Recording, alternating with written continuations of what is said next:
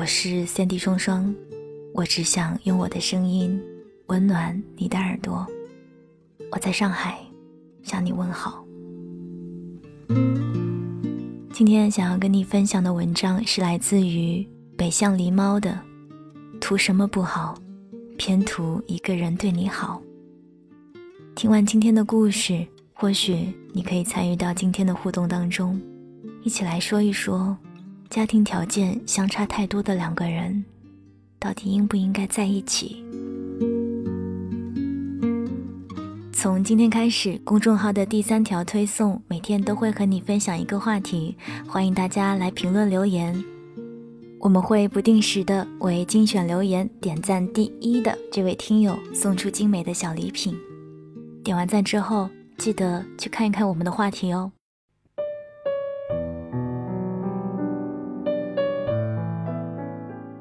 前两天和一个师姐聊天，她跟我说，她终于要放下那个等了两年的男孩，重新开始好好生活了。我开玩笑的回她说：“怎么舍得放下啦？当初是谁说的要等他七年？”师姐跟我说：“你就别拿我开玩笑了，我跟你讲啊，图什么都行。”但千万别图一个人对你好。我就是很好的例子，你可别像我一样啊。说起师姐和那个男孩的故事，是真的要追溯到两年前。那会儿，师姐和那个男孩已经在一起一年多了。我认识师姐是在某一次我去学校附近的辅导班做兼职的时候。那天兼职结束后。我们两个人一起坐公交回学校，回去的路上，我们自然而然地聊了起来，才知道他原来比我大一届，后来就互加了微信。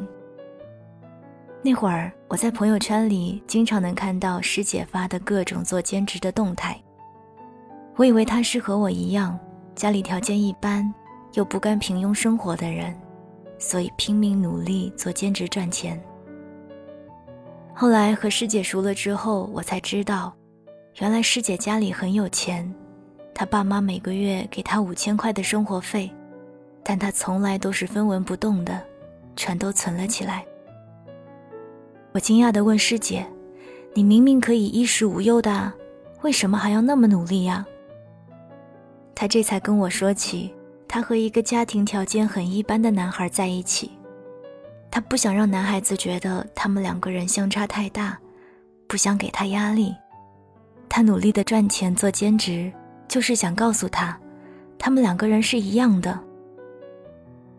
我听完很是佩服师姐，但是后来他们两个人却因为一件看起来很小的事而分手了。两年前师姐生日的时候。她们寝室的小姐妹非要师姐的男朋友请她们吃饭，还挑了一个价格不便宜的餐厅。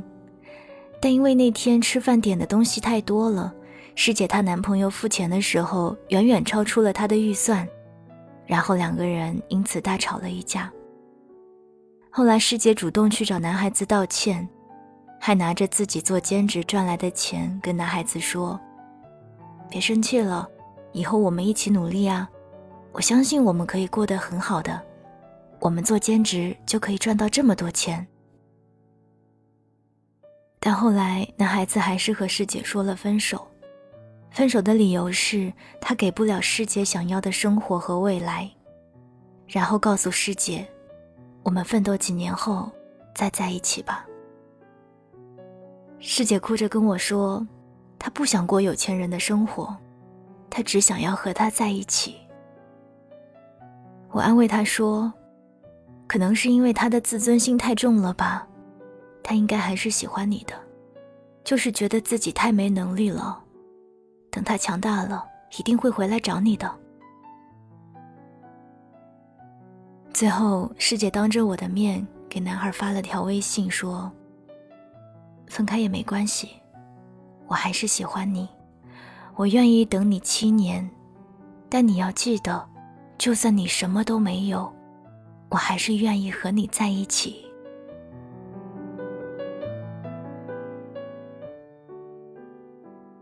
但让人难过的是，就在我和师姐聊天的前一周，那个男孩告诉师姐，他要结婚了。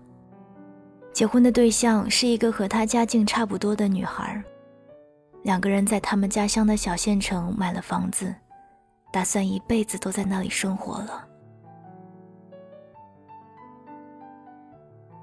师姐知道那个消息后，没有哭，也没有闹，而是把一直舍不得删的他拉黑了，然后背上包一个人去了上海，去了那个一直想让他过去上班的公司。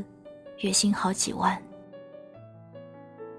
我知道后，给师姐发了一条消息说：“你终于有勇气开始新生活了，你一定会越来越好的，然后遇到那个真正爱你的人。”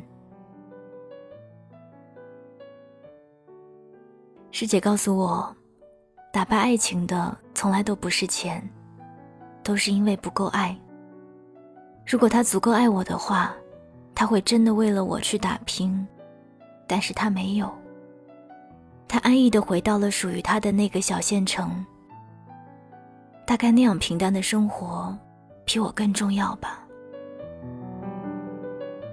我想了想，是啊，所有的感情走到最后，都是因为不够爱，其他理由都是扯淡。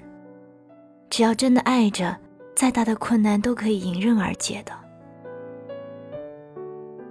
记得我之前看到一个朋友的微信签名，他说：“爱自己是给未来的他最好的礼物。”我看到他那一句签名的时候，应该是他刚刚在感情中受了伤，但现在已经找到了愿意用生命来爱他的人。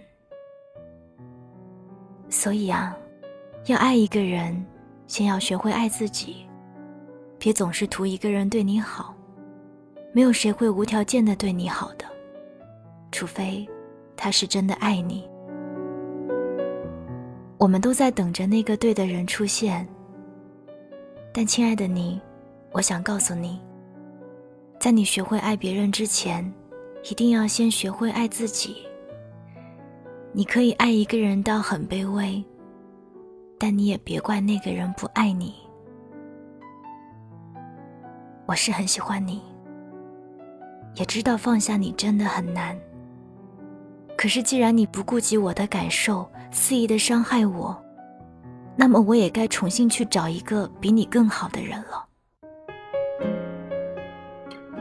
图什么都行，但千万别图一个人对你好。爱自己。是给未来的他最好的礼物。晚安，亲爱的你。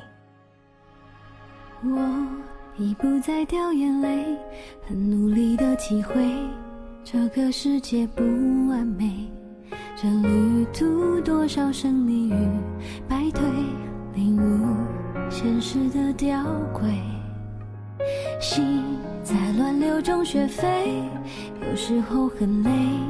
但我听见别气馁，是谁站在远处守护我？无声但是可